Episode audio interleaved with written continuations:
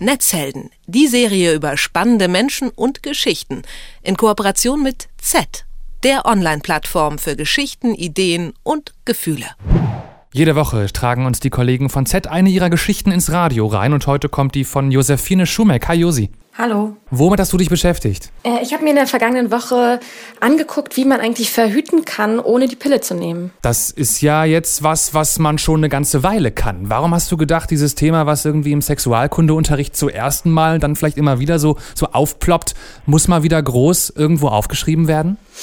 Weil es in meinem Freundeskreis immer größer wird und immer mehr Frauen in meinem Freundeskreis die Pille absetzen und es mittlerweile so gut wie gar keine mehr gibt, die die Pille äh, nehmen. Und äh, ich bin jetzt genau, also ich habe jetzt genau vor zwei Jahren meine Pille abgesetzt und habe jetzt das Gefühl, dass mein Zyklus wieder normal ist. Und äh, aus diesem Anlass hatte ich, hatte ich einfach das Gefühl, okay, darüber muss nochmal gesprochen werden. Und ich muss auch sagen, die Rückmeldungen, die ich so bekommen habe, zeigen einfach, dass das für viele Frauen immer noch ein Thema ist und äh, sie sich auch immer wieder mit, mit neuen möglichen Verhütungsformen beschäftigen. Also das ist gar nicht mal so unwichtig. Ne? Also es immer noch ein Thema für viele Frauen. Was sind das so für neue, vielleicht noch unbekanntere Formen von Verhütungsmethoden, mit denen du dich beschäftigt hast jetzt? Also es sind zum Beispiel Weiterentwicklungen von, ähm, von Verhütungsmitteln, die es schon gibt. Zum Beispiel gibt es jetzt die Kupferkette. Ähm, das ist eine Weiterentwicklung der Kupferspirale, die verträglicher ist, die nicht so viele Nebenwirkungen hat.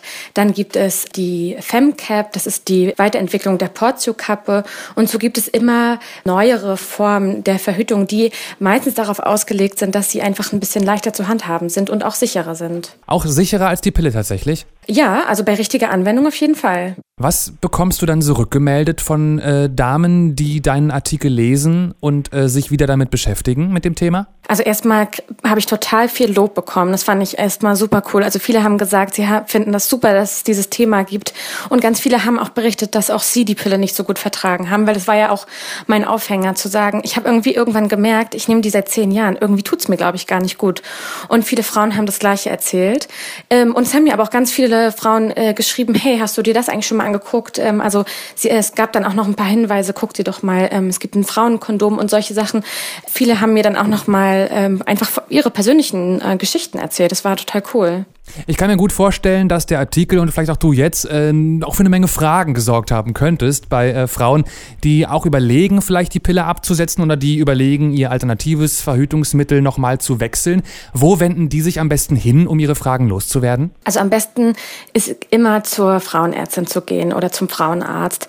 Ähm, es gibt aber auch bestimmte Frauengesundheitszentren, vor allem in den großen Städten. Also zum Beispiel hier in Berlin bin ich zu einem feministischen Gesundheitszentrum gegangen und da erklären sie alle möglichen Formen und es gibt auch Kurse, wo sie zeigen, wie bestimmte Verhütungsmethoden ähm, funktionieren. Aber ich sag mal, erstmal ist der erste Gang zur Frauenärztin und zum Frauenarzt und die helfen da einem auf jeden Fall schon mal weiter. Aber du schreibst ja auch tatsächlich, dass man wirklich für bestimmte Verhütungsmethoden echt erstmal so, ein, so einen kleinen Kurs machen muss, um die dann wirklich sicher und richtig anwenden zu können überhaupt. Auf jeden Fall. Aber das Krasse ist eigentlich, und das war für mich auch so ausschlaggebend, man nimmt einfach die Pille und checkt überhaupt nicht, oder man, klar, man weiß irgendwie, wie der Zyklus funktioniert, aber man spürt es einfach gar nicht. Und wenn man anfängt, so ähm, welche von diesen mechanischen Methoden zu nehmen, zum Beispiel diese FemCap, dann ähm, muss man sich erstmal damit auseinandersetzen, wie sieht es dann eigentlich in mir aus? Wie sieht der Muttermund aus? Wie fühlt er sich an? Wo ist er überhaupt? Und viele Frauen finden das total toll, plötzlich äh, mit ihrem Körper so verbunden zu sein und ihren Körper einfach besser zu verstehen. Und es gab auch ganz viele Frauen, die mir geschrieben haben, dass sie ähm, über die Temperaturmethode verhüten, wo man ähm, die Temperatur misst, aber auch den äh, Schleim überprüft und die unterschiedlichen Konsistenzen darauf hinweisen, wie fruchtbar man ist. Und äh, ich meine, wenn eine Frau sich so gut kennt mit ihrem äh, eigenen Körper und erfühlen kann auch, ob sie fruchtbar ist oder nicht. Das ist doch ein total toller Nebeneffekt. Und ich glaube, es sollten viel mehr Frauen tun und sich mit ihrem Körper auseinandersetzen. Ähm, insofern sehe ich das gar nicht so als so ein Hindernis, sondern ich finde, es ist echt ein echter Gewinn. Verhüten geht eindeutig auch ohne Hormone und das scheint ein großes Thema zu sein nach wie vor. Josephine Schumeck hat für Z eine Menge Dinge dazu aufgeschrieben. Den Link zu ihrem Artikel finden Sie auf detektor.fm. Danke dir, Josi. Danke auch. Netzhelden, die Serie über spannende Menschen und Geschichten in Kooperation mit Z, der Online-Plattform für Geschichten, Ideen und Gefühle.